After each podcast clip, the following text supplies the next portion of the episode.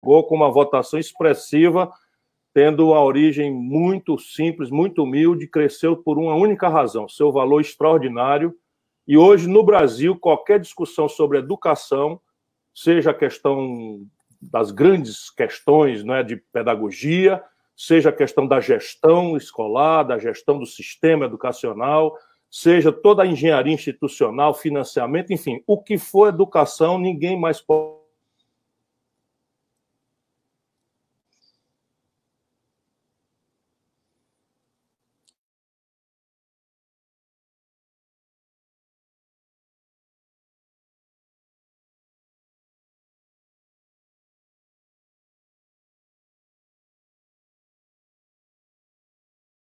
Vicente, deu problema no Ciro? Foi no áudio dele? Caiu? Voltou, Ciro. Continue, por Voltou. favor. Foi só a tua internet, Ciro. Eu estava fazendo o que a gente chama aqui no Ceará, pabulagem do, do, do Idilvan Alencar, mas é, não, aqui não há nenhuma palavra que esteja sendo jogada por lantejoula, por agradar, porque, para além de tudo mais, é um amigo muito querido mas a, a, proeza da educação no Ceará tem uma equipe imensa, ninguém vai desprezar o papel de cada professor, de cada professora, da família dos alunos, dos estudantes, dos servidores, mas essas obras de tal profundidade têm que ter liderança, e o Edilvan é uma grande liderança desse fenômeno que faz com que o Ceará hoje tenha, tenha, tenha 82 das 100 melhores escolas básicas do Brasil. Né? Isso aí enquanto tem gente que fala em progressismo da goela para fora, progressismo mesmo é aqueles que dão oportunidade ao filho do trabalhador ser educado numa escola pública decente, qualificada, regular, né, e que lhe prepare para a vida. Bom, Edilvan, muito obrigado por ter aceito o meu convite. Eu pedi essa urgência. Ligue o seu microfone que nós vamos lhe ouvir. Tem vários assuntos para hoje, mas a urgência mais grave que estão me pedindo é o que que vocês estão fazendo, o que, o que, que a gente pode dizer para os prefeitos, especialmente, sobre a caducidade do, do, do, do, FD, do, do Fundeb. Todo mundo sabe, o Fundeb é uma verba federal que complementa o orçamento das escolas, especialmente dos municípios mais pobres. E esse, não sei por que carga d'água, foi feito com prazo de validade, e esse prazo de validade se inspira agora no ano 2020. Vocês vão liquidar, né, o Congresso Nacional vai liquidar a educação no Brasil, ou, o que, é que a gente pode dizer para os prefeitos que estão angustiados aí com essa iminência do fim do Fundeb? Ciro, obrigado pelo convite. Para mim é uma honra estar aqui contigo. Né? Queria saudar demais esse, esse, esse momento, inclusive muito assistido por professores do Estado, estudantes, secretários municipais. Queria agradecer também a audiência de todos. Ciro, o Brasil é um país que a educação passou a ser direita há muito pouco tempo somente em 1988, é muito recente, né? E aí não tinha fundo para financiar. Aí em 1997 nasce o Fundef, que durou 10 anos, mas era só para o ensino fundamental, primeiro a nono ano. Quando aí em 2007 vem o Fundeb, que é para creche, ensino fundamental e ensino médio. Aí para durar 14 anos. E acabou. 30 de dezembro de 2020 acaba o Fundeb. Nós estamos aí com essa PEC 15. Como é que ele funciona para o nosso, pro nosso espectador Fundeb, que não é Fundeb, iniciado ele, na área? Ele é uma cesta de impostos, né? ele vem dos impostos estaduais e municipais, e só 10% da União, o que é uma contradição. Você costuma dizer sempre, a União quem mais arrecada e quem menos tem responsabilidade. Então, esse é o dia do, do ICMS, do ISS, do IPVA, quando a gente vai fazer os tributos, eles vão compor o Fundeb que a gente chama de Fundeb, mas são 27 Fundebs, se a gente quiser ser mais estrito. Uhum. Então, eles vão lá, esse recurso fica, e aí é desse dinheiro que a gente paga o professor, a conta de água da escola, de energia, compra equipamento, e a União só dá 10%. Esse, esse valor, Ciro, é aproximadamente 150 bilhões de reais. Por ano. Então, por ano. E a União dá 15, 15 bilhões. Esse novo Fundeb, ele deixa o Fundeb permanente, porque ele não é permanente hoje, ele está lá no finalzinho na DCT, na disposição transitória. Como o nome diz transitório, então foi feito para acabar. Então, primeiro que ele deixa ele permanente. Como é que nós vamos acabar o Fundeb? O que você tá, histórica. O que você está me dizendo, então, é que já existe uma iniciativa para corrigir esse fim do Fundeb. O Fundeb, o Fundeb deve ser permanente. O relatório da Dorinha já foi apresentado. Rodrigo Maia vota o Fundeb segunda-feira, quatro da tarde. Essa Quatro segunda que vem agora? Agora, agora. Opa, notícia boa, notícia importante. Eu estou fazendo mobilização todo dia nessa semana, 16 horas eu faço uma live. Agora estava com a Dorinha há pouco tempo, o Quem é Queiroz é Filho, deputada Dorinha, relatora do Fundeb, estava conosco há pouco tempo. Na Câmara de... Federal. É relatora da, da PEC do Fundeb. E, e isso é uma emenda à Constituição? É uma emenda à Constituição, vai ser votado em dois turnos, Câmara, Vixe, Senado, rapaz, precisa Câmara, de três quintos, nós vamos ter essa ruma de voto? Olha, vamos, vamos lá. É, nós estamos fazendo uma, uma, mobilização, o Rodrigo Maia tem apoiado, é bom que se diga, tem bom, apoiado o Fundeb, né? Não temos que reconhecer. E nós estamos colocando que segunda-feira, quatro da tarde, o Brasil vai parar, igual para para ver o jogo da seleção brasileira. Aquela seleção que perdeu de 7 a 1, não, aquela da década de 70. Sim. Todo mundo ligado a Então, olha aí, ó, vereadoras, Todo vereadores, mundo. prefeitos, ou quem tiver possibilidade, ligue para o seu deputado. Ligue para o seu deputado, que vai ser segunda-feira Ali, se não passar um negócio desse, fecha a maioria das escolas dos municípios pobres por falta de dinheiro, até para pagar a conta da água e da luz e o salário dos professores. Portanto, eu quis fazer urgente isso, porque graças ao esforço do Dilvan e da bancada que é mais preocupada com a educação, que é o mais importante problema que vai mudar a vida do povo brasileiro pobre, é a educação.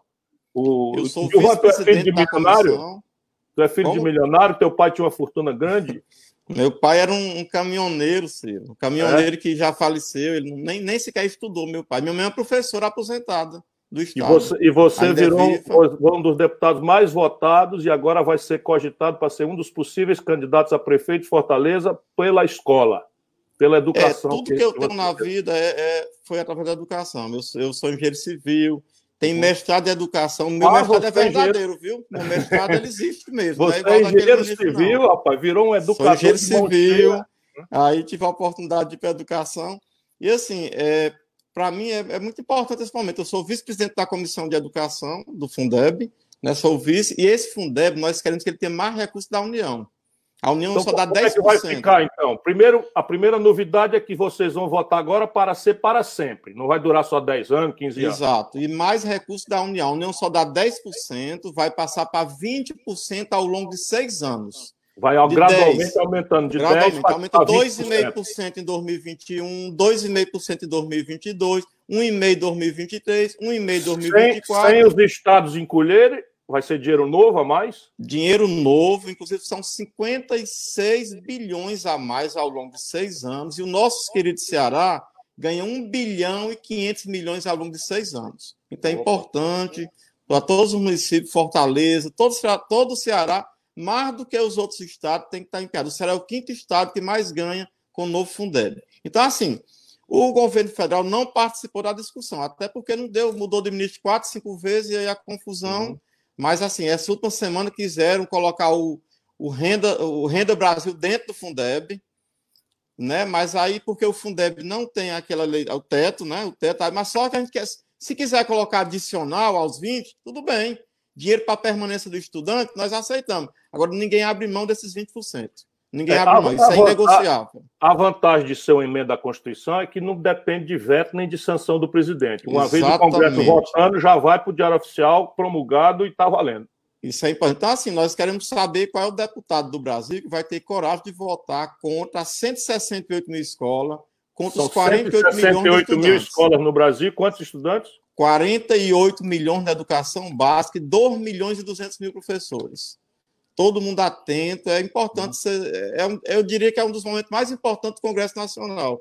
É, por isso, é pedi, por isso que eu pedi para conversar com você, porque isso aí é, é, a coisa mais importante. Nós estamos aí agarrados nessa pandemia, uma tragédia grande, nós vamos conversar sobre isso também, sobre o ponto de vista da educação, mas essa mobilização que você está fazendo, eu quis ajudar é? Então, ajudar a pedir a todo mundo aí, os vereadoras, vereadores, prefeitos, prefeitas, todo mundo, os professores que têm um carisma e um, e um respeito da comunidade em todo canto, ligar para o deputado, para comparecer, porque não é comparecer fisicamente, vai ser uma votação pela internet, não é isso?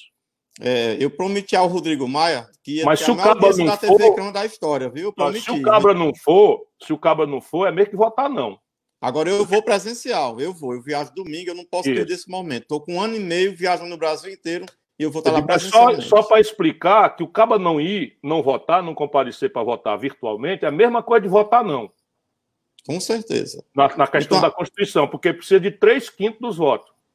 Aqui no Ceará, o ser do PDT já declararam voto e agora não são nem nem, nem são nem doidos da cara, Aí é né? caso de expulsão. O cabo do PDT que votar contra a educação é, vai contra o partido vai hora. votar a favor. Todos uhum. os 28 vão votar a favor do PDT e o Senado também. Então, o uhum. Fundeb tem o dia mais importante, aí segunda-feira, 16 horas, todo o Brasil ligado.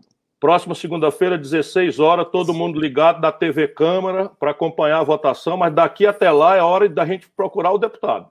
Pedir a ele que vote, porque isso aí se não for votado, chega no fim do ano, acabou a educação para 70% dos municípios pobres do Nordeste, é por exemplo. Isso é o presente e o futuro do, da educação do Brasil e do Brasil, do né? Qual é a uhum. nação que pode crescer sem ter, especialmente nesse pós-pandemia, nessa pandemia. Nós vamos voltar a esse assunto já já, para a gente fazer uma mobilização derradeira. A outra questão que eu queria pedir para você me orientar, eu sei que você está agarrado nisso já também na Câmara, mas é assim: o vírus, o, o, coronavírus, não tem nem vacina ainda, tem muita pesquisa, e nem remédio, apesar do charlatanismo aí do Bolsonaro, recomendado cloroquina, não existe remédio. Né? O que existe ainda é um esforço que os médicos fazem para tentar atenuar os, os sintomas, mas para o bicho mesmo não tem remédio. Então, o isolamento social é a única saída. Mas, estatisticamente, criança tende a, a sofrer menos as consequências. Isso, estatisticamente, eu estou lendo muito sobre isso, e aí tem uma pressão grande não é, para voltar às aulas. Como é isso? Como é que vocês estão vendo esse assunto? Ciro, eu apresentei quatro projetos de lei ligados à educação em relação à pandemia na educação. O primeiro deles é dando esse poder para o conselho escolar. Essa decisão não pode ser é unilateral, não. Tem que ter autoridade sanitária, porque pode ser que um município tenha uma condição e outro não. Então, o conselho escolar se reúne e diz: olha, a minha escola está apta, não está apta. O que é o Quando, conselho escolar? Conselho escolar é, tem dentro da escola, tem representante dos pais, dos estudantes, dos professores. A decisão tem que ser deles. E como voltar? Volta todo mundo ou só o terceiro ano? Eu conversei com três países, né? Fiz live com o professor de Portugal, da França, da Itália, e lá eles estão voltando gradual, só o terceiro ano. Em Portugal, terceiro segundo e terceiro, terceiro ano, ano o terceiro ano do ensino é, médio. Do ensino, base, do ensino médio. médio. O, ensino o, último médio. ano do vestibular. Isso. E assim, eles não têm aula todo dia. Tem aula, uma, uma turma tem volta 15 alunos por turma, tem aula segunda, quarta, terça e quinta. Então, apresentei um projeto de lei, já foi votado à urgência, tem sido muito debatido no Brasil inteiro para dizer que essa decisão não é unilateral, depende também da saúde, não são só os educadores que têm que decidir, tem que ter autoridade sanitária, e é a responsabilidade de compartilhar e a escola decidir. Esse poder é da escola, não pode o secretário lá da, da Meruoca, vamos voltar às aulas amanhã. Vamos ouvir os professores, estudantes, uhum. pais de professores. Quer dizer que você, você recomenda que, enquanto esse projeto não for votado, a volta às aulas não deveria acontecer? Não deveria acontecer, não deveria, porque isso aí é, envolve vidas. E diferente do presidente da República, nós temos um compromisso com a responsabilidade. É, nós eu... não estamos para dizer e daí não, né? Né? Era, é. Ah, então volta às aulas. E daí? Não. E daí coisíssima nenhuma. É, Nós temos um estudo, um... Edilvan, eu estava me preparando para a nossa conversa e fui ler alguns estudos sobre isso. Tem um estudo do, da, do, do Instituto Butantan de São Paulo falando que se voltar às aulas nós podemos contar 17 mil mortes de crianças. Pode você vê, né? Situação é. difícil. Uhum. O, o outro projeto é o seguinte: nós contamos os mortos, infelizmente, e lamentamos. Nós estamos vendo a economia, o desemprego, a recessão. Agora, os danos para a saúde, para a educação, muita gente não vê. Parece que é invisível, mas qual é o custo do estudante passar quatro, cinco meses sem conhecimento? Aí eu apresentei um projeto, pegando o recurso que está lá no FUST, parado, 30 bilhões para comprar. FUST é o Fundo de Universalização do, do Sistema de Telefonia, de Telecomunicação. Para comprar computador e dar conexão para aluno e professor. O dinheiro está lá parado. Rodrigo Maia que me incentivou a entrar com esse projeto. Eu entrei, uhum. já está lá. Depois do Fundeb é o próximo, nós vamos lutar por ele. Gol é importante a sua defesa, Ciro. Sem dúvida. Comprar a conexão. Até porque, uhum. quando nós do PDT, e você me apoiou muito, entramos no Supremo, Tribunal de Contas, contra a data do Enem, era por conta dessa exclusão digital. Claro. Lá, aqui em Brasília, 97% tem internet, mas no interior do Nordeste, só 35%. É, então, e, o André, e o André Figueiredo, nosso líder, nosso companheiro, estava dizendo outro dia numa live que eu fiz com ele, que a banda do satélite, que é para oferecer internet de alta velocidade, Wi-Fi, né, sem, sem fio, para o interiorzão do Brasil, está desocupada porque o lobby das telecomunicações não, não deixa que seja usado. Pois é, então nós estamos querendo que o dinheiro do FUS, bela, bela ideia. 30 bilhões, vá para comprar. O outro uhum. projeto é criando o PDDE Saúde. PDDE é um dinheiro que vai direto para a escola, todo ano tem um PDDE, queremos um adicional de 2 bilhões, no FND a gente tinha o PDDE, o que é PDDE? Possa... É um programa de dinheiro direto na escola, dinheiro direto na escola. Para o administrador é, ter autonomia para resolver as pequenas reformas, despesas. Abrir Sim. janela, comprar álcool gel, isso dá celeridade. E o Eu outro... criei isso quando fui governador aqui no Ceará. Pois é, e o outro projeto, o quarto desse, é porque os estados estão perdendo muito recurso e o socorro financeiro que foi, ele não tem vinculação com o Fundeb, dos 25% do Fundeb. Então, nós estamos tendo muita dificuldade ah. em relação à educação. Estão gastando com saúde. Deixa, é deixa eu explicar para as pessoas. Pela Constituição, de cada 100 reais que entra no governo, do Estado ou no município, 25 tem que ser amarrado na educação. E agora, quando houve uma queda grande da arrecadação, o, o Congresso votou um socorro para os estados. Mas, pelo que você está me dizendo, não estão cumprindo esses 25% desse é, não, dinheiro que entrou. É, não é obrigado, não estão cumprindo. Então, nós temos uhum. que ter dinheiro para repor. Então, assim, retorno às aulas no Ceará, o Camilo tem tido muita responsabilidade, Eliana Estrela, Dalila, que é do município. Aí o, o Brasília queria voltar em julho, aí também não conseguiram. Uhum. São Paulo anunciou retorno para 8 de agosto, mas ontem anunciou que também não sabe se vai voltar. Então, essa é a questão. Nossa responsabilidade a tem que, grande é claro, nesse momento. Gente, a gente tem que ajudar o povo a entender isso é angustiante mesmo, mas tem que entender que a criança, mesmo se arrisca, se arrisca porque a estatística é pequena, mas morre. Um ou outro morre. Então, pode ser o nosso filho, aí você vê o tamanho da dor. Mas também eles são vetores eles podem não ter a doença com, com, com, com, coisa muito grave, mas chega em casa, contamina a avó, contamina o pai, contamina a mãe. Portanto, não é hora de, de, de, de, de voltar ainda, mas a volta tem que ser regulamentada, e essa é a iniciativa que o Edilvan tomou e que está correndo já em regime de urgência, que vai dar uma regra para o Brasil como um todo, né? que é basicamente aquilo: alterna, a metade da turma vai segunda, quarta e sexta, a outra vai terça, quinta e sábado, né? Precisa ver se aquela escola tem água para lavar a mão, tem não sei o quê, aquela outra não tem, está faltando água. Por isso, o conselho escolar, ouvindo as autoridades de saúde, é que deve ter a plena autoridade para evitar uma volta burocrática que pode expor as pessoas à morte, não é isso? Exatamente. O grande fundamento é a participação das pessoas. Ele tem que decidir. Por que, que tem que ser um presidente da uhum. República? Não é ele que tem que decidir. Então, Perfeito. essa é a nossa posição, Ciro, que tem uhum. sido muito aceita no Brasil inteiro, tá? Muito, uhum. muito aceita. Vamos falar agora é, da questão da escola que prepara para a vida. É? Qual é a diferença de uma escola do Beabá, desse enciclopedismo raso, que causa evasão escolar, que é careta, que a meninada tem horror de tomar banho para ir, né? e dessa outra escola que agora a turma tem projeto de vida, que é a que você criou aqui no Ceará, da, da educação em tempo integral. Qual é a diferença? Pois é, a, a questão é que a escola não é só um lugar de conhecimento, é um lugar de socialização, um lugar de cultura, de esporte, de reflexão. Então, o Ceará tem sido pioneiro nesse processo, começou em 2008 a Isolda secretário, Cid governador. Então, começando com escolas profissionalizantes, com formar com bolsa de estágio para os estudantes. E esse olhar para o estudante não é só um olhar pontual, onde você está ali preocupado com a física, química e biologia. Você se preocupa com uma visão completa. E quando você se preocupa com todos esses pontos, a química, a física e a biologia, acaba sendo uma, tendo mais facilidade para aprender. Engraçado, a gente joga no, no contexto geral e acaba ganhando também na questão específica. Então, o estado do Ceará tem tido aí a, felicidade de ter governadores comprometidos com essa pauta, secretários, especialmente, Ciro, a diferença nossa é gestor e professor. Eles vibram, a gente tem muito orgulho desse resultado do Ceará. É muito a, bonito. A, a, mola, nós mexemos exatamente Mas isso é, isso é para poucos, né? O, o, o, a pretensão é que seja universalizada. O estado do Ceará, nós começamos com 26 escolas, depois fomos para 51, já estamos com mais de um terço da rede, estamos perto de 40% já.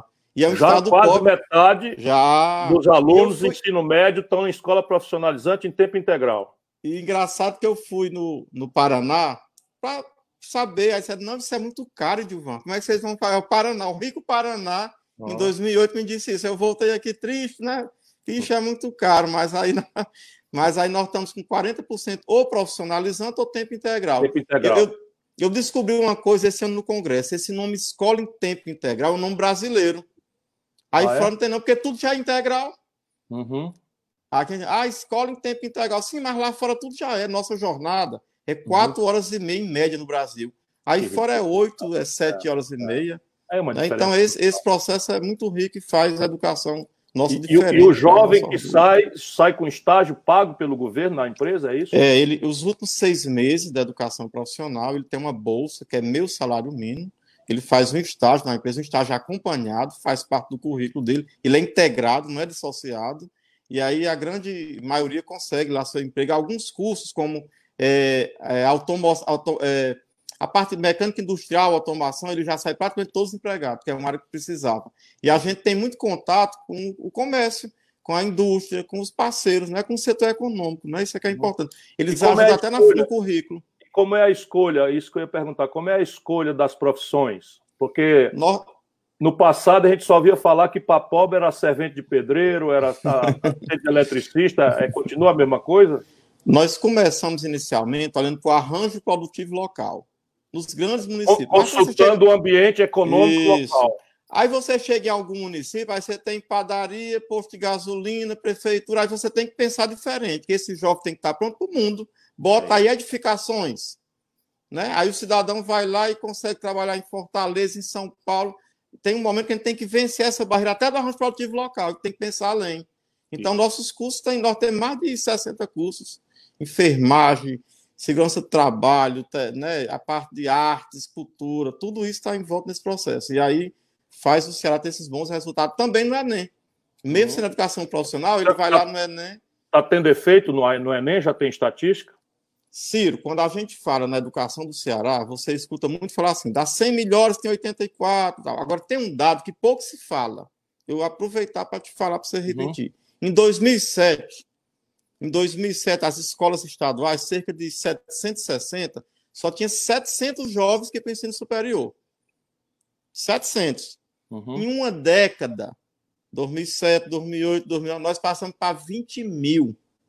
De 700 para 20 mil. 20 mil. Eles são o primeiro da família. O pai não fez faculdade, não fez, o avô não fez. Isso é uma mudança fantástica. Esse dado, ele não é aferido. O INEP não afere esse dado, mas eu tenho na SEDUC de ano a ano, porque nós fazemos uma festa para celebrar isso todo ano. Tem uma é, grande festa. É linda a festa. No final linda, do ano, porque é, linda, é uma história bonita. E está ficando tá, grande, está ficando, tá ficando grande. Maior. 20 mil, 20 mil, e todo ano a gente aumenta. Uhum. A SEDUC vem numa sequência aí de governadores comprometidos com essa pauta e secretários. Uhum.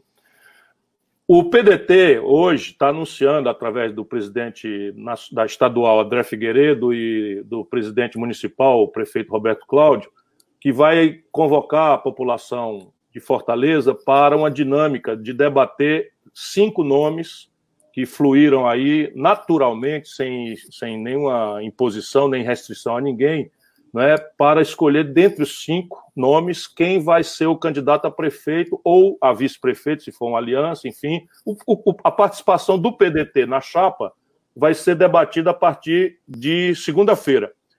E o, e o Dilvan, que está conosco aqui, é um dos que entraram. Qual é a ideia, Dilvan? Aí, Rapaz, eu primeiro fiquei... A gente ia falar sobre educação, mas essa novidade é uma coisa que mostra o tamanho que você está alcançando. Eu fiquei muito honrado com esse convite. Para mim foi, foi uma surpresa agradável. Eu fiquei feliz. O Roberto Claudio me chamou e realmente fez esse convite. E assim, primeiro que eu estou ao lado de grandes nomes. E é muito feliz um partido que tem nomes para uma disputa e não é só um. Né? E nós estamos para construir uma aliança. Então é um compromisso. Quem foi escolhido, a gente tem que apoiar fortemente, porque são pessoas de muita qualidade e com perfil diferenciado em áreas diferentes. Né? Você uhum. tem um Samuel que foi um grande gestor é, talvez quem mais conheça Fortaleza seja o Samuel. Aí você tem o Salmito, que é um político brilhante também. Tem o Ferrus, com ótima atuação na Copa do Mundo como secretário do esporte. Tem o Sarto, que é uma reserva moral da política cearense. E eu, novato aí, lá da Nova Olinda, chegando também nessa história aí com o meu povo da educação, que são animados. O grande educador vai falar também de saúde, vai falar também de, de, de é. transporte, é. de moradia, né? Enfim, muitas felicidades para você, meu irmão, nessa luta.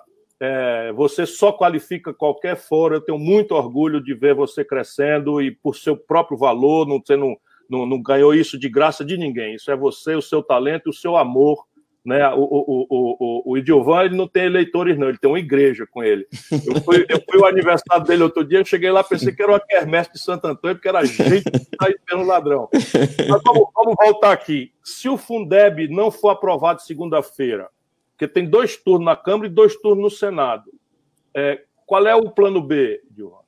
Bom, nós temos que ter alguns cuidados nessa votação, porque não é só aprovação, tem que ter cuidado com os destaques. Eu ah, soube há pouco isso, tempo, eu nós. soube há pouco tempo que a votação da proposta de emenda constitucional acontece. Aí, em seguida, vão ter votações separadas de alguns temas lá do texto. Por exemplo. Ah, aprova o bloco. É, aprova. Assim no bloco, mas depois começa isso. a se caracterizar tirando pedacinho, é isso? Aí, aí vem as maldades. Vai aparecer destaque para criar os famosos vouchers, que é pegar dinheiro público para ah, é colocar é... na iniciativa privada. Esse Isso é um grande perigo. A gente tem que denunciar como picareta quem votar a favor de um negócio desse. E aí o deputado que disser eu votei a favor do Fundeb, votar a favor de voucher, não votou coisíssima nenhuma.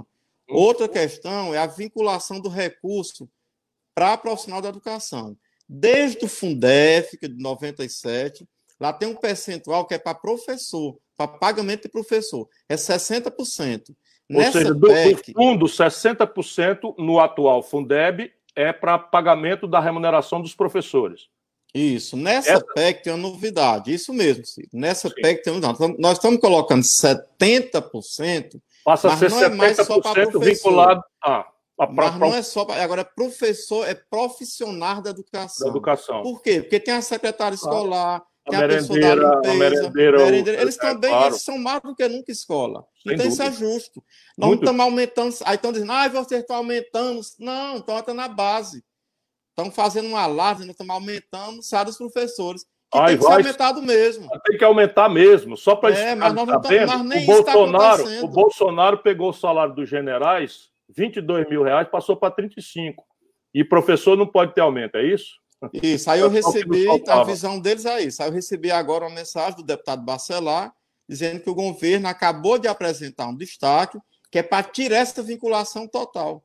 Bacelar, um deputado da Bahia, que é o presidente da comissão do Fundeb, de onde eu sou primeiro vice. Então, uhum. o governo apresentou um destaque, está mostrando a cara que não gosta de professor, né? mostrou a cara abertamente agora com esse destaque, querendo tirar a obrigação de gastar um percentual com o professor. O que é muito ruim, nós temos que estar muito vigilantes e atento. Só para você ver como é um processo delicado. Tá, eu tô, eu tô, eu pedi essa nossa live com essa urgência porque eu estou muito preocupado. Você achar três quintos num lugar em que a roubalheira está campeando e compra de centrão e não sei o que e tal, é um perigo grande. A gente tem que se mobilizar esse fim de semana, todo mundo que puder ligar para os seus deputados. O PDT vai votar em massa 100%, mas a gente precisa ligar para todo mundo. Eu mesmo vou ligar para o Rodrigo, dizendo da minha preocupação para o Rodrigo Maia, presidente da Câmara, e no Senado, é, vocês estão articulando? No Senado, o Flávio, Flávio Arnes tinha uma PEC, uma proposta uhum. constitucional, que tinha até um percentual maior do que 20%, era 30%, uhum. mas nós temos Sim. uma conjugação para evitar, porque já estamos claro. em cima da hora. Nós temos claro. que votar o Fundeb agora, por quê? Porque é depois é tem a lei para regulamentar uhum. e tem que constar no orçamento de 2021. E o orçamento é se faz agora em agosto. É então, isso, é, é, o prazo final, não tem mais prazo. E uhum. graças a Deus está na pauta. Agora, quando foi na sexta-feira, marcaram uma reunião, até fui convidado, no, lá com o Paulo Guedes, com a Casa Civil, com o novo ministro da Educação, o quarto ministro, né? Porque aqueles anteriores, pelo amor de Deus, aqueles Esse segundo... pelo menos sabe ler, é conservador é, e tal, mas pelo e, menos pelo, sabe né, ler. E os títulos dele também são aqueles mesmos, nome é mestre, de verdade. É mesmo, né? São verdadeiros. Aí eles queriam colocar o Renda Brasil dentro, né? E aí, assim, nós até aceitamos, mas sem tirar os 20%. Quer botar 25%? A mais, tudo Aceitamos. Uhum. Ou seja, isso agora, ontem. Ou seja, essa manobra está acontecendo a cada momento. Nós o meu temos... medo é esse. O meu medo é, é esse. Não, eles não estão parados. Mas nós também veja, estamos parados. Vocês ontem, ou foi anteontem, foi ontem, eu acho, anteontem, votaram a extensão do, do, do, do, do auxílio, auxílio coronavírus, sei o que o nosso povo vai morrer de fome, não é? só está só tá atualizado para mais dois meses. Vocês votaram para estender até dezembro, que é o mínimo. E um bocado de deputado votou contra o povo. Inclusive seja, cearense, viu, Ciro? Eu vi a lista. Eu vi a lista. Nós vamos, nós vamos divulgar o nome deles todos. Pois né? é, eu já recebi também. Eu, eu, fiquei surpreso. Vários deputados cearenses. Mas veja, o perigo, o perigo desse, se, se, tem coragem de votar contra o que é o, o, de comer da população, porque a população que perdeu o emprego, que perdeu a, a atividade de autônomo, só tem esse dinheiro para comer. Para comer, para dar de comer para a criança. Se eles tiveram coragem de votar contra, imagina se eles não vão votar contra professor e contra a educação. Então, a gente... Foram 11. Eu 11 sei. deputados cearenses. A metade da bancada do Ceará vota contra a extensão do benefício de 600 reais, que, que eles queriam que fosse 200 só. Né? Vocês é que puxaram para 600. Então, irmão, vamos, vamos botar o sentido no, no, no boi, porque o, o perigo é grande. É, o perigo é grande. É perigo grande. E esse perigo é simplesmente não ter escola no próximo ano. Fechado. Isso, não tem como. Disso. Isso a gente tem que dizer com todos os S e R's, com toda a força. Enfim, eu estou de plantão, me acione se for necessário. A Dorinha estava comigo numa live há pouco tempo, a relatora do Fundeb, com a Sim. camisa da seleção brasileira, porque eu estou tentando colocar esse espírito para o Brasil. É, e é tem isso que mesmo. parar o país como se fosse um jogo da Copa do e Mundo. É isso mesmo. Todo mundo é na televisão. É, se não vou... acontecer, Deus eu vou, educação. Eu vou, eu vou fazer o que eu puder fazer. O que mais que a gente pode dizer de boa coisa, de iniciativas para a educação e para outras coisas? Bom, Ciro, o Enem, uma luta nossa do PDT. Ah, é isso, uma coisa que eu queria lhe perguntar. Finalmente conseguiu os que adiasse, mas botaram agora para o ano que vem, foi isso?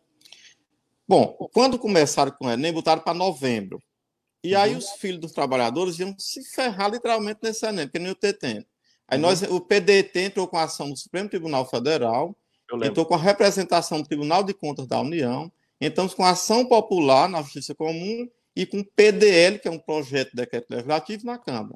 Uhum. E aí eles adiaram, fizeram uma enquete. Fizeram uma enquete, uhum. né? O Enem vai ser em maio, em janeiro ou em novembro. Aí a esmagadora maioria da enquete deu para maio. Eles foram marcar para janeiro. Marcaram para janeiro. Não respeitaram a enquete. A enquete que marcaram eles para janeiro. Oh, isso. E aí eu, eu colocava o tempo inteiro nessas ações do PDT que isso fere o princípio da desigualdade digital. É claro. Né? E esfera a isonomia, é desigualdade digital. Né? Claro. Né? Nem todo mundo tem computador, não tem internet. Aí o PDT tem sido aí campeão de ação na justiça, né, Ciro? É, nós conseguimos do Supremo Tribunal Federal, por exemplo, garantir a autonomia dos governadores e prefeitos para fazer a política de enfrentamento da pandemia. Senão já tinham 300 mil mortes no Brasil. Isso sem dispensar a responsabilidade da União Federal. Foi uma liminar, eu até assinei como advogado, eu sou ativo ainda, OAB Ceará 3339, né, como anuidade em dia e tal. Sim.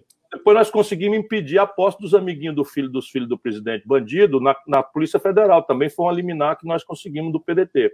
Conseguimos outra que foi proibir de, de, de, de, de aumentar a taxa de juros, embora os bancos estejam desobedecendo essa liminar. Ciro, eu queria quebrar um pouquinho a regra. Eu sei que você é que é minha entrevista, mas me fala um pouco sobre Janela pela Democracia, esse movimento que você tem aí encabeçado, o PDT. Eu acho que é Veja, importante, muita gente ainda não conhece. É, nós, nós sabemos que o impeachment é um, é um processo muito traumático, né? E ele tem um aspecto jurídico e um aspecto político. Então, no aspecto jurídico, nós estamos muito seguros de que o Bolsonaro comete, de forma repetida, crime de responsabilidade, como a lei o define. Então, quando ele confraterniza com gente que pede para fechar o Congresso, para fechar o Supremo, pede intervenção militar, pede a volta do AI-5, que significa censura à imprensa, é, repressão a estudantes, repressão a trabalhadores, sindicatos e grêmios estudantis, ele está cometendo um crime de responsabilidade de atuar contra o regular funcionamento das instituições da República. Esse é o primeiro. O segundo, quando ele vai na contramão da ciência e transforma o Brasil no epicentro da Covid, não é? ele, ele pratica o crime de, de, de, de, atentado à saúde pública, também é crime de responsabilidade. E quando ele tenta obstruir a, a justiça, não é? estabelecendo é, coisas graves de controlar a Polícia Federal enquanto Polícia Judiciária, ele também comete o crime de obstrução da justiça. Portanto, não tem a menor dúvida, a representação que nós fizemos né, é muito sólida sob o ponto de vista jurídico. Porém, o amigo sabe, mas vamos aproveitar para repartir com todo mundo. A parte política é dada por uma, uma dimensão que é quem vota isso é o Congresso. E vota por dois terços dos votos, mais um. Então, hoje o Bolsonaro ainda tem aí 25%, um terço da população ali pelo sul, sudeste, enfim, que ainda sustentam ele. E isso permite que ele ainda consiga, por exemplo, cooptar esse tal centrão, essas coisas todas e tal, ou seja, ele tem mais de um terço na Câmara. E aí o, o impeachment não está maduro para ser processado ainda.